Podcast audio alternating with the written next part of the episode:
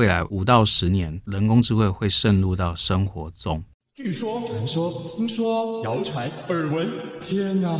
我的世界怎么都是这种讯息啊？您收到过假讯息吗？资讯爆炸的年代，各种真真假假的讯息，我们怎么样才能够聪明不受骗？欢迎收听《新闻真假掰》，假讯息拜拜。我是黄兆辉，这里是由台湾事实查核教育基金会所制作的 Podcast 节目。Hello，大家好，我是赵辉，欢迎来到新闻真假掰。今天来到现场要陪伴我们一起跟假讯息说拜拜的好朋友是台湾人工智慧学校的校务长蔡明顺，明顺好，赵辉好，大家好。明顺现在是台湾人工智慧学校的校务长，这是一个什么样的单位？台湾人工智慧学校是一个 program，是一个计划，这个计划就是推动产业 AI 化，但是我们呃后面有个基金会，名字也就叫做台湾人工智慧学校基金会。那是一个非盈利性的组织，主要就是希望协助台湾 AI 的推动。它不是一个政府的组织哦，不是的，它是一个民间跟学研单位呃合作成立的。嗯，那学校本身这个基金会有六家捐助企业，好，分别是联发科、台硕、翼龙电子、友达光电、奇美实业，还有英业达，好所成立。二零一八年成立到现在，今年第五年。去年我们有新增了一个赞助者啊，是星光啊，所以目前有七家捐助企业。那学校目前大概有九千多个校友啊，目前累积到现在，嗯哼，横跨了差不多有十五个产业这样子。所以重点是学校嘛，所以是在培育台湾的人工智慧的人才，然后透过的方式是做短期的训练。学校本身在推动上，主要当然是以课程为主。那我们也附带呃协助一些企业进行一些产学合作，哦，媒合课程有经理人班，哦，还有技术班。那面向其实都是以产业呃为主。后续我们在二零二零年到二零二二年开始有所谓的产业专班，那为期大概从五个礼拜到四个月不等。那多数都是产业人士居多。呃，本身学校没有在收在校生啊、呃，像是大学，呃、嗯，所以是在职训练的一环。是的，是的，就是让各行各业的人都知道人工智慧可以怎么帮忙大家。所以，其实明顺对于整个呃全球 AI 产业、人工智慧的发展都相当的有观察跟研究。所以，可不可以告诉我们，现在您看到的台湾产业 AI 的正在进行式哦，大概是哪些面向台湾的 AI 做的特别好？台湾在人工智慧上面，事实上大概从二零一七年政府在推动 AI 的行动计划开始，应该到目前为止大概五年多的时间。那主要在推动人工智慧的侧重上，可以分成三个面向。第一个面向就是学研单位，我比如说以高教体系大学，我们希望把人工智慧做成通识化，所以。这几年下来，其实很多大学也把人工智慧当成大学的通识课程。那希望建立一般学生或者是民众有一些 AI 素养。那第二个部分就是产业面。那台湾最强的几个产业啊，分别就是半导体、资通讯还有医疗。那刚好这三个主要产业也是在人工智慧的学习上面是最积极。也是刚性需求，这是第二个部分。第三个部分就是，呃，台湾在发展人工智慧上，我们也希望能建立关于以人为本的 AI，嗯，哦，特别是可信任。是。那因为毕竟我们的制度是民主化制度。所以希望人工智慧会是一个往正向发展，而不会是在发展上面会有一些侵害人权的地方。所以在人工智慧的发展上面，有关于伦理法规，好，这方面也是各界一直在关注的。这样是，所以回到我们这个节目哦，其实要增进大家的媒体素养嘛，因为 AI 其实现在已经影响了我们生活上的方方面面哦。在媒体上也是，对不对？我们先从比如说 AI 对于艺术生成哦，其实现在 AI 已经非常厉害了。你可以为大家介绍一下人工智慧这几年最主要的发展。我可能用最简单粗浅的字眼说，那过往我们对电脑的认知只有运算跟存储，它有的 input 是来自于人要做输入。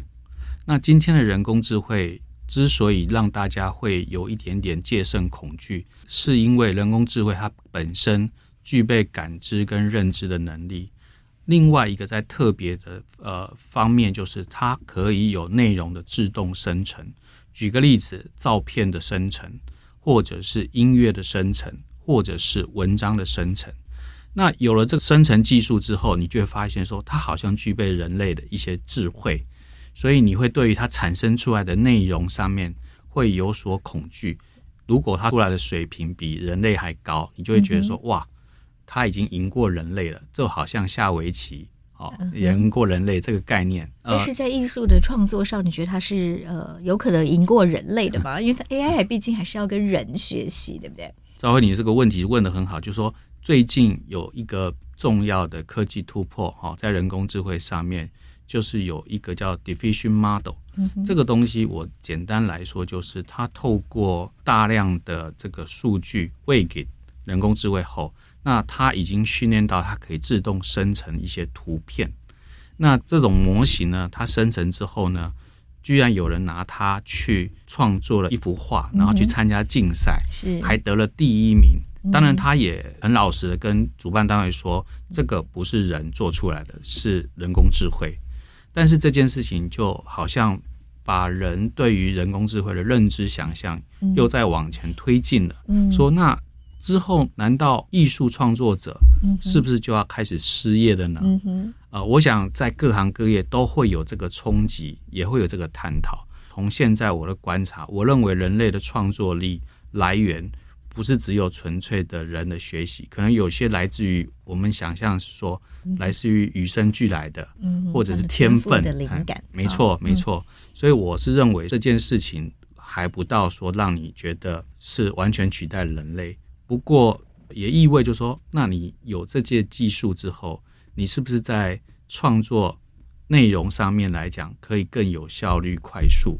还有有些内容上面反过来讲，我们是不是以后也会像是我们在做很多的手做东西一样，都会标榜说这是百人的，这是手工的。嗯哼。那以后的艺术创作，也许他可能也会标注说这是机器做的。这是人做的这样子，嗯哼，所以在艺术生成上哦，像很多人在玩的这个 Midjourney 哦，嗯，给他下几个关键字词，它就可以生成一幅画，对不对？对，您刚提到这个得到艺术画作首奖的，也是用 Midjourney 没错。创作出来的，没错，哦，就给他几个关键字。它就可以画出各种各样的图画来，而且会不断的调整修正，对的，到你满意为止。没错，没错。那这几天又有一个新的发展，它升级到二点零。二点零之后意味就是说，它做出来的图片不那么卡通化，更接近真人。嗯。那刚刚才路上我有看了一个教授传给我讯息，这几天在一零四上面已经有游戏公司新建立一个职缺，它叫做 AI 美术。沟通者或者叫艺术师，好，这个工作是从来以前没有过的职缺。他要求就是你要具备人工智慧 Midjourney 这个能能力，好，或是我刚刚提到 Diffusion Model 你要能。当然基础的，他要你要会用人工智慧的软体来作画，是吗？对的，各位可以想象以后的游戏在场景的设计上。可能就可以省很多省很多了，没错。嗯、我统称说，这就是一种新的人机协作模式的改变。是，是因为以前要绘出一个场景来，可能要花好几天的时间。对的。现在用 AI 的协助，跟几秒钟，你给他几个关键字，他就有画出一些场景出来了。是是，你不满意还可以随时调整。对，那我想也不只是光只有画，知道也像现在有些音乐。或者是，其实早在几年前就有所谓的文章的自动生成，嗯、是，比如说发新闻稿，对，哦，它事实上就用人工智慧技术先帮你打个草稿打底，嗯、然后编辑或是主编再微幅修改，再去润稿这样子。嗯。嗯、对，在某些特定的新闻是可以的啦，比如说股市的新闻，然后你只要换上。股票名称、呃，股价，甚至这些 AI 都可以自动抓取了，对不对？对，或者是呃，像最近足球赛的新闻，没错，也都可以哪一国赢哪一国几比几，没错，有一个固定的写作模式。没错，这个只要是讯息面，而且它不需要太深的洞察或分析的，我认为其实在这方面应该是会有助于我们媒体工作者在内容生成上面啊可以加速。是我们提到艺术创作啊，音乐生成啊，其实我现在服务的台湾人工智慧实验室，其实已经有技术可以，你下给他几个关键字，AI 就可以自动作词作曲，还会演唱，嗯、甚至做出 MV 出来了，嗯、都是可以 AI 自动生成。嗯、但是同时也会有一种质疑，就是像画画画一样嘛，那人的价值，哈，人会不会被取代？这个事情探讨，我会认为会一直延续的很久很久。到人类某一天，他认为这件事情好像已经变成是基本 common sense 一样。我是觉得短时间距离到所谓的强 AI，我们现在谈的就叫弱 AI 了哈，就是说距离人类智慧还有点遥远。但是它在特定场景下的单一工作，它可能也许效率真的比你高。但是不要忽略人类很多的工作，其实它是一个同时间有好多东西是进行的。我认为短时间这方面还在突破中，但是我们可以想见，如果现在是一个比较年轻世代，比如说二十岁、三十岁，你还需要有一段蛮长工作期的，我反而是希望利用这个机会，是说应该要去加强你对于人工智慧这方面的应用，因为你的职涯里面势必以后啊的工作伙伴是机器，没错，不是人啊，不是纯粹人，这是第一个。第二个就是，也因为这样，我们带到就会思考说，那万一以后大家对于这种创作的所有权，或者是专利权啊，甚至是跟人会有一些侵害的话，那该怎么去有一个比较好的平衡？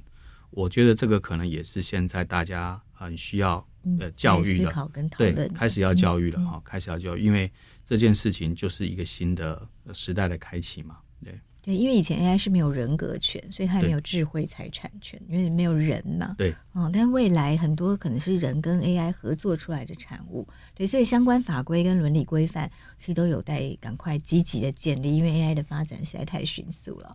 那我们再回来谈谈哦，所以人的价值哦，怎么样让人脑可以应用在更高端的？呃，具有思考力的这个人的特质可以发挥的地方哦，这个是我们人类社会也在面临的挑战哈。是是没有错，但是 AI 可以帮我们省去很多很机械化、很琐碎的工作。嗯，哦，但是当人不用再做那些琐碎工作的时候，我们要做什么？嗯，这个是对 接下来人类要思考面临的问题。对，回到新闻媒体哦，那我们在谈新闻 AI 对媒体的冲击哦，您的观察有哪些？我觉得可以分成几个面向哈，就是媒体这件事情，它过往是需要大量的脑力，还有要花费很大的时间。现在不管是刚刚提到的文章的内容生成，或是拿来做行销，或者是拿来做关联，还是说我们希望能更精准的把我的内容投放给哪些适当的读者，这件事情肯定是非常重要。那我们也看到媒体也面临。一波很大的数位转型冲击，包含载体上面的变化，以前都在平面，现在都走数位。数位在上去之后，又具备了需要人工智慧啊，所以以后的 content 来源或者是 content 的创作，恐怕也是跟刚刚提到的艺术创作是一样的。你这些内容是用我们讲到的爬虫技术爬进来去组合的，还是是有原著、有人具名？是某位记者写出来的分析跟洞察，我觉得以后也会一样有这些标注跟区隔。嗯，就是以后 AI 的，比如说经过 Deepfake 变造过的影片，它必须要可能要注明说，嗯、这是经过 AI 的变造剪接。以前我们可能都会想说这个新闻来源，哦，以前也许记者写，但我认为以后可能会发现，这个内容如果不是白人写出来的。你可能也许在出版端也可能就是要去做发布。谈到媒体这件事情的冲击，我认为还有一件事情就是您刚提到 Deepfake，应该是说有没有办法去辨识这是假新闻？嗯哼。好，那我们也都知道这几年下来，只要有选举，我先不讲台湾好了，就讲 Meta 这家公司，其实在 Cambridge 那个剑桥那个剑桥分析事件，其实就。产生一个蛮大的冲击，我们可以看到它最近股价掉了非常非常多。我觉得来自于说它原本的数位广告的大量流失，还有读者对它的不信任。那再加上后来的美国总统大选，它又经过一次冲击，所以我觉得这也是媒体的一个冲击，因为当我们这些内容被人不信任之后，其实大家就会慢慢的不看新闻，不看媒体，那他转到其他的渠道去，比如说我现在年轻时代就只看 YouTube，或者是只是看碎片化的东西，但是这对新的世代人是好吗？也许他未来的思考会很浅薄啊，不够有系统化。我们也看到是确实是有这个现象。那这些事情是人工智慧能帮忙的吗？恐怕需要人更多的智慧，才有办法去把这件事情给完整。明顺刚跟我们提到了，就是台湾的 AI 产业在于智慧医疗啊、智慧制造啊，还有运算能力上，其实都有台湾很好的优势哦。那另外，我们来谈谈的是。AI 对于新闻媒体可能有哪些协助跟哪些冲击哦？那我们目前在国际间看到 AI 应用在新闻、运用在媒体上有哪些方面？你可不可以提出一些你的观察？人工智慧对新闻媒体其实这几年已经有非常多运用在这个行业里面。好，主要第一个就是有关于呃刚刚提到 Deepfake，就是说我能不能创造新闻啊？这个新闻有正面新闻，也有假新闻。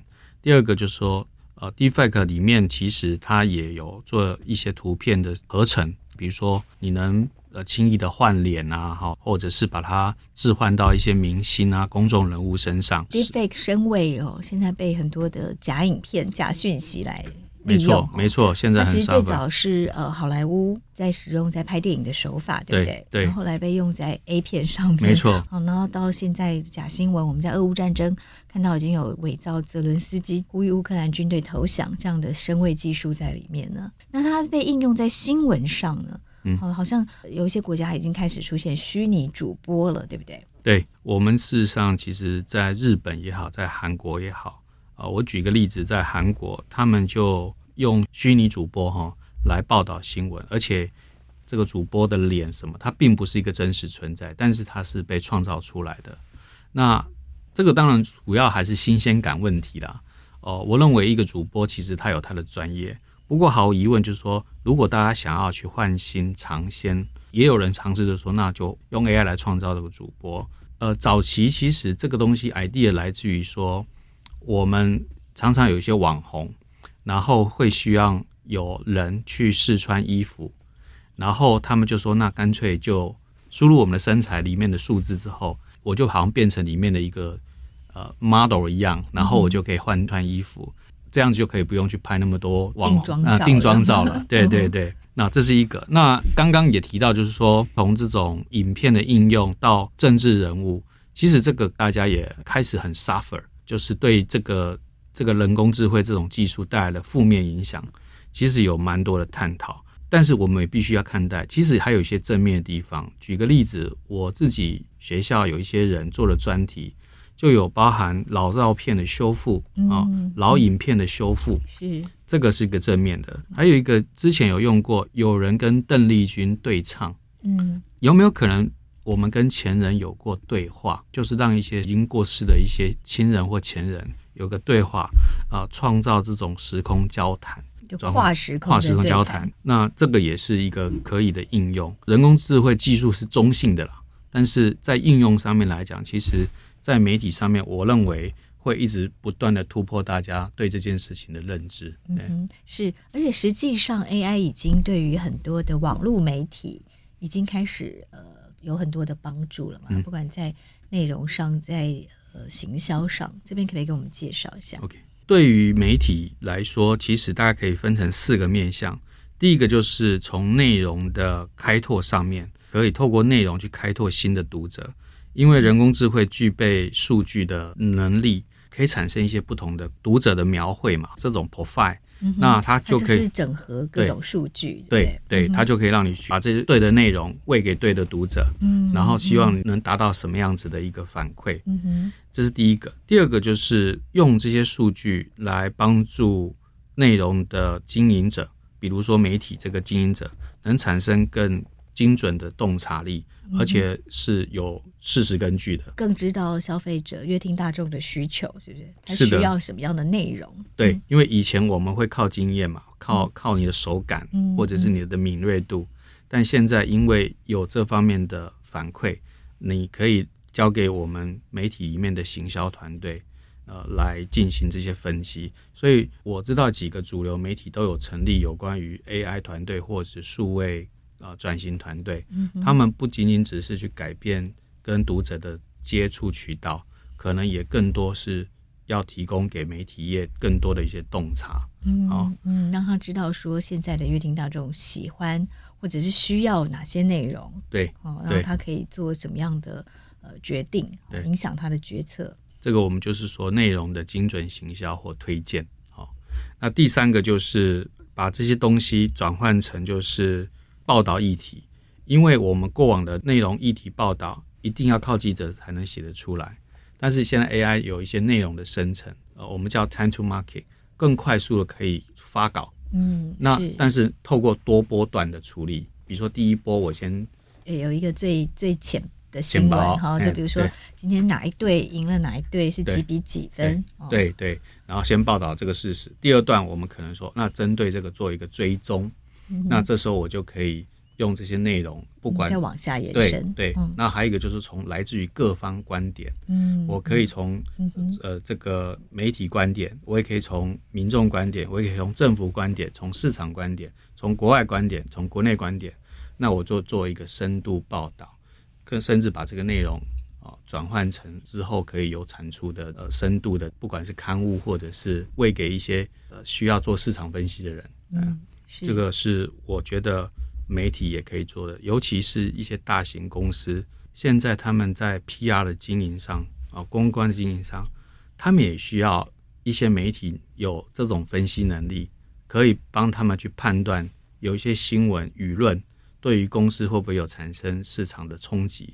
那这个我觉得也是媒体可能可以的，因为以前我们就喂给他，他看不看都没关系，现在反而他需要说，诶，有人可以去跟你订阅这些内容。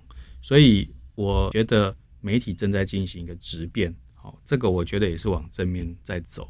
以往我是一个 one way，而且我是 for 一个 mass market。我以前在学校念的科系，我们叫做大众传播系，但是从来没有叫做精准传播系。但事实上，事实上这个新闻上面现在新的训练，我猜应该有很多的需要用到科技技术去做值的提升。这个值的提升就是说我更到位。更有深度，丢给更正确的读者受众，然后产生更重要的反馈。这个反馈还能做附加价值，做变现。比如说，我今天想做一个研讨会，好了，我想要知道我应该邀请哪些人。以前可能靠经验值，我有名单，现在我可能丢出去之后有反馈，然后我跟他有触及之后，我知道他可能对这个东西有兴趣。当有人委托我媒体来做这个市场行销活动、办活动的时候，我就可以很精准把这个东西来提升，那我的内容就变成有价，而且它有长尾效应。对，所以 AI 因为它可以呃辨识学习啊，对，好，所以它可以更精准的知道每一个人的需求，嗯，好，然后可以把好的内容啊推到有兴趣的读者的身上，也可以把读者对这个内容实际上的回馈再反馈给内容制造者、生产者。对，对，周辉你说的非常好。那最后一个当然就是以前我们媒体要靠广告生存嘛，嗯，嗯，所以广告推播能不能更精准化？就是我刚刚提到的，如果我们希望以后我们的 content 既然可以喂到对的人，我们能不能把有人想要的广告更精准投放，而不是让这些社群媒体喂给他可能不是他想要看的内容，而是更精准的知道说。他在什么地方看了什么内容之后，他就可以得到什么。像这一类的，就是在我们很多的旅游，或者是有一些购物，他们很特别需要这个精准对象。那我觉得这个也是媒体上面可能可以再提升附加价值的地方。嗯哼，是我们刚刚谈了一些 AI 怎么应用在媒体哦。那现在我们知道大家最常用的脸书，它都改名 Metaverse 了。那 Metaverse 里面其实都非常多的 AI 科技哦。您怎么解读 Metaverse 元宇宙？我其实不是这方面特别专家，在元宇宙上研究。技术上面来看，它是一个最好的呃 AI 作业系统，因为你很难说在一个情境下面可以把 AI 原本做出的模型移植到另外的地方去，而元宇宙刚好创造这个数据的来源条件，再加上它可以很好的运行。但是元宇宙 create 一个大家的想象空间，是未来的虚拟世界里面，那我是不是可以把原本 AR、VR 跟现在的 AI 技术能做一个完美的搭配整合？那我是觉得这一步也许还要五年、十年吧。我认为对，但是对于读者来说，或对于我们这个听众来说，我觉得元宇宙这一个比较像是你在。呃，一九九四年听到 Internet 开始，我觉得现在可能还在九四九五年，我距离所谓比较完整的发展，也许还需要一段路啊。我自己是这样看的。那 AI 在台湾呢？您觉得最有机会的是哪些面向？或者我们在日常生活中哪些面向其实已经让人工智慧在协助我们？这几年我们在谈人工智慧，会用一个 term 叫产业 AI 化，AI 产业化。但事实上，其实还有一个呃 term，其实叫做 AI 平民化，也就是把人工智慧录到生活里。对于一些不是在科技产业的人，对人工智慧也许有距离感。但是我利用这个机会，我也来说说看说，事实上，未来五到十年，人工智慧会渗入到生活中。在前一阵子，事实上我们有去盘点我们台湾人民的十大需求痛点。第一个部分叫健康照护。好，因为我们有老人化跟呃超高龄，还有这个少子化问题，需要有呃很好的一个医疗环境好来辅助。那第二个就是食品安全，那第三个部分就是社会治安。那还有一个就是现在很多人有心理疾病，好，呃，因为生活压力太大，工作压力，所以身心健康是一个。第五个呢，我们叫做就学就业。好，事实上，呃，人工智慧。在这边也会带来一些摩擦性的失业冲击，那就学就业这个议题可能也会是一个痛。第六个呢，是我们叫交通运输，第七个是我们讲的资源的供给，这个是跟供应链现在把全球这个因为俄乌战争也好，或者中美的摩擦，会需要有一些呃结构性的调整。嗯哼，那所以可以用 AI 来解决的是说。呃，我们知道哪里的粮食是短缺，哪里是过剩的，可以是分配，是不是？呃，这个应该是在供应链的重组了哈。那我们知道，因为人工智慧具备一个特性，就是它可以从数据里面知道哪一些东西是可以预测的。那这个预测就刚好您提到的，没错，就是说我在哪个时间点啊，可以取得一个比较便宜的或者是比较好的呃路径跟管道。那这个资源的供需组合平衡，这个可以是用人工智慧。嗯哼，是。那在交通运输上，比较可以想象的是说，哎，哪里的停车位不够，哪里停车位还有，这也是可以靠 AI 来啊显示。对，这个是这个是一个蛮初级的应用。事实上，交通运输我们这个题目是蛮大的，我们可以从智慧城市的角度，也可以从自驾车或电动车的角度，嗯、是无人驾驶。对的，对的。啊、嗯，甚至 AI 可以辨识。它可以辨识路牌，可以辨识我们跟前后车的距离这些。现在车牌辨别或者停车场，这个应该是越来越广泛了。那未来呃 AI 的这个应用在晶片，不管从现在的自驾车，哦，可能可以让你操控啊，还有智慧座舱，可能也会有些根本变化。那我刚刚还有提到，就是说智慧城市、智慧的路灯，这个路灯它可以去侦测到有一些路口发生。危险性，或者是这个智慧交通路灯，我可以直接类似扮演帮忙做交通导演，比如说交通流量太大，我可以做移控上面的调整，这个也是交通运输可以做的，这个发挥空间非常非常大。那台湾又是一个比较特殊环境，因为我们有汽车、机车、摩托车、脚踏车啊、公车这种很混杂的，我们的交通上头的复杂度高，那。这个也是台湾目前啊很多的县市政府或者是中央有在研拟说要不要有一些场域可以多一些这方面的试行，嗯哼。那另外呢，是不是 AI 也用在这个呃环境监测上面？嗯，也很好用。对，环境监测除了之前我们知道的空气品质、水的品质、地震灾害这些可以提早预测或者是。告诉我们这些资讯之外，像这些环境监控的数据，能不能让我们可以更早预防这些灾害的发生，甚至做一些防备？早期我们可能认为的电脑可能只能做台风路径预测，那事实上这件事情其实到现在都还不是那么的准啊。但是从空气品质水的这种侦测，我认为其实已经呃随着这几年都。进入到我们有一个东西叫民生公共物联网，好，这里面其实已经有一些应用在上头了。那另外呢，在灾害防治上，是不是 AI 也发挥相当作用？对，呃，这一次 COVID-19 这两年，我觉得最明显的就是运用了人工智慧一些东西，不管做所谓的电子围篱，好，或者是用人工智慧这边的技术去研发一些新药，水灾。风灾、呃地震灾害这些，事实上在学研单位也都有用到人工智慧技术在做。嗯，大概是一个什么样的用法？就以地震来讲好了，我知道有一些地震中心，其实它就运用这个东西，用侦测仪，然后把这个数据提早来去预测，说有可能在未来哪什么时间点会有一些地震的发生。所以我们会发现，现在在预测。可能未来有地震有不寻常现象的时候，已经开始越来越精准，也可以提早 alert 啊给民众。是，那另外呢，这几年呃，大家越来越关心的 SDGs 哦，永续发展目标哦，那同时涉及到环境保护啊、节能减碳的议题，嗯，AI 又提供了哪些协助？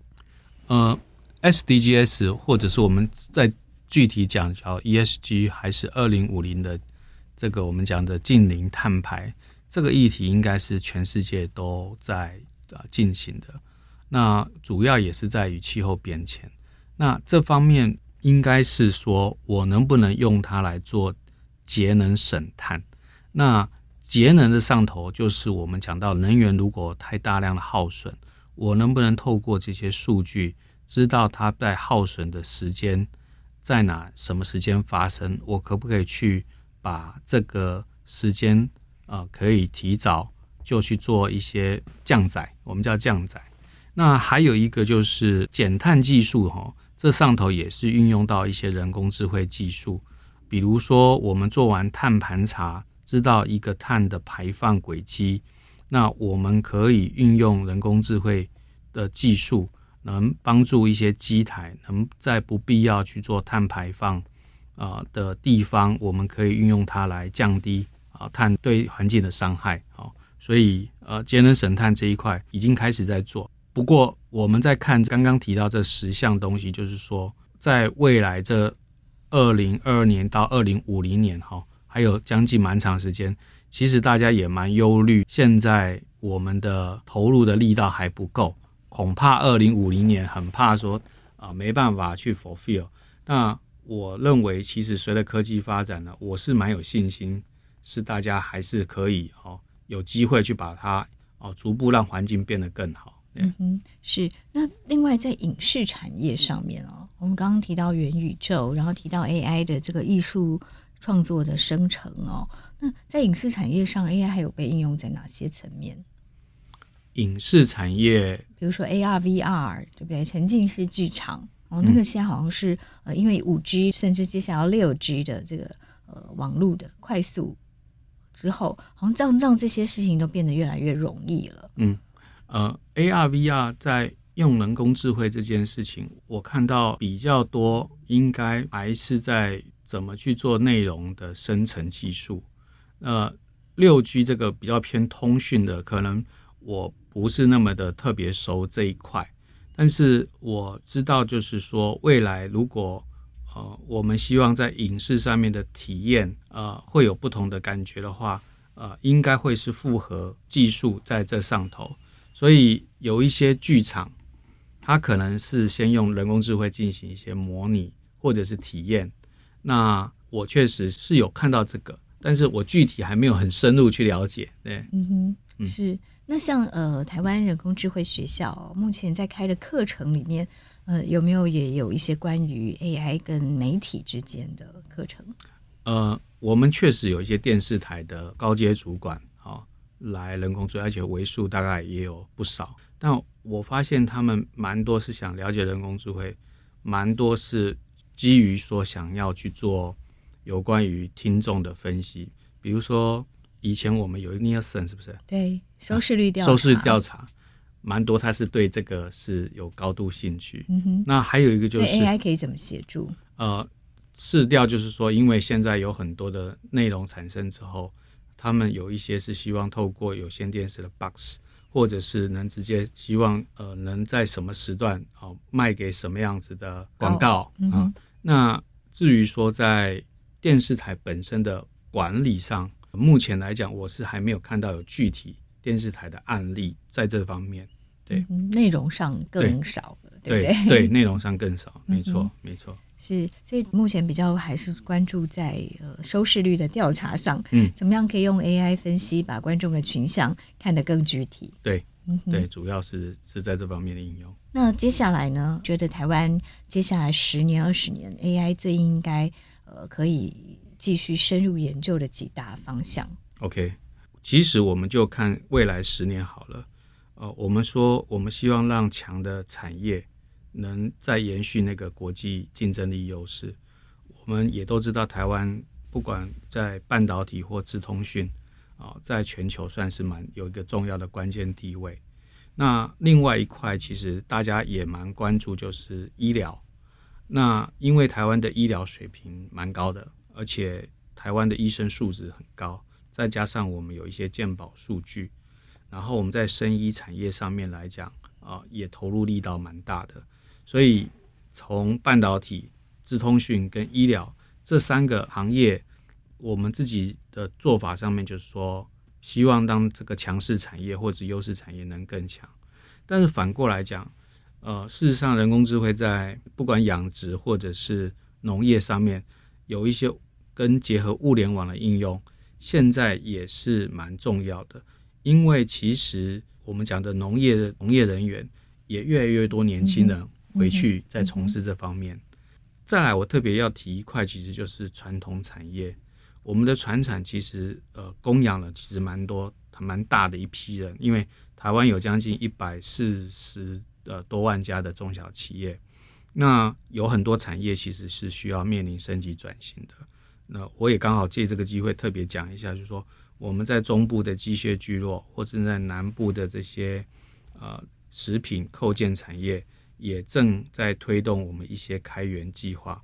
我刚好也跟 AI Lab 在南部呃高软这边有一些啊、呃，我们有一些合作。我们是认为说需要让二代接班人要能了解他未来势必跟人工智慧脱离不了关系。好、嗯，好是希望继续来做这个事情。嗯哼。最后呢，您有没有呃一些呼吁哦？就是说不管是政府啊，或者是企业界，对于 AI 应该用什么样的方式来面对？呃，借这个机会就大概谈一下三个层面。第一个就是说，如果你本身是企业经营者，或者是已经具备社经地位的，我是很希望你们能鼓励让年轻人一定要来学习人工智慧相关，不必然一定要到人工智慧下上课，但是这个知识技术，它未来其实它就是会跟着人去做改变，所以这方面的技术不能忽略它。这是第一个，嗯，因为就像您说的，我们未来的工作伙伴可能就是 AI，就是机器，没错，嗯，没错。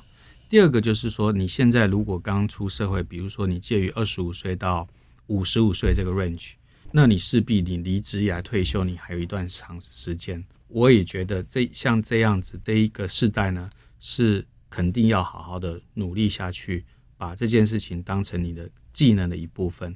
所以我们在一些大企业常常说。呃，要重新去 enablement 赋能啊、哦、这件事情。那第三个部分就是我对比较年轻的，就还在念书的，嗯、对，呃，人工智慧这个东西肯定大家都知道它的重要性的。但是我觉得，与其很早来学人工智慧，还不如说能不能让你去挖掘，不要太早放弃数理、数学。好、哦，还有就是说，也不要就认为人工智慧。一定会对你未来会抢走你的工作，反而你应该要跟他共存。我知道有教育界有很多人在努力的试着把人工智慧深入到国中小去，呃，我觉得这是好现象，但是也不需要特别的操之过急哦，反而揠苗助长了。OK，所以这三点是否世代上面的一个分享。那至于说台湾还要发展上面还有什么欠缺的？因为随着疫情的解封啊，哈，我觉得我们在看这件事情的时候，从人工智慧学校或从台湾的观点，我们势必也要跟国际有更多的合作。因为台湾的市场量体毕竟太小，两千三百多万。假定我们台湾要发展有 AI 的产业，也不会只有在硬体上，可能还要加上软体。那这时候，也许跟国际之间的合作就变得很很重要，包含我们的新南向国家、东欧或者是日本、美国，我觉得这个都是大家一起来努力的。嗯，好，谢谢明顺。好，谢谢。谢谢收听《新闻真假掰》，这里是由台湾事实查核教育基金会所制作的 Podcast 节目。我们将陆续邀请各行各业的朋友来畅谈媒体议题，陪您一起增强对假讯息的抵抗力，让我们都能和假讯息说拜拜。欢迎您订阅留言，告诉我们您的意见和观点。如果您喜欢这个节目，别忘了给五星好评，也帮我们多多分享哦。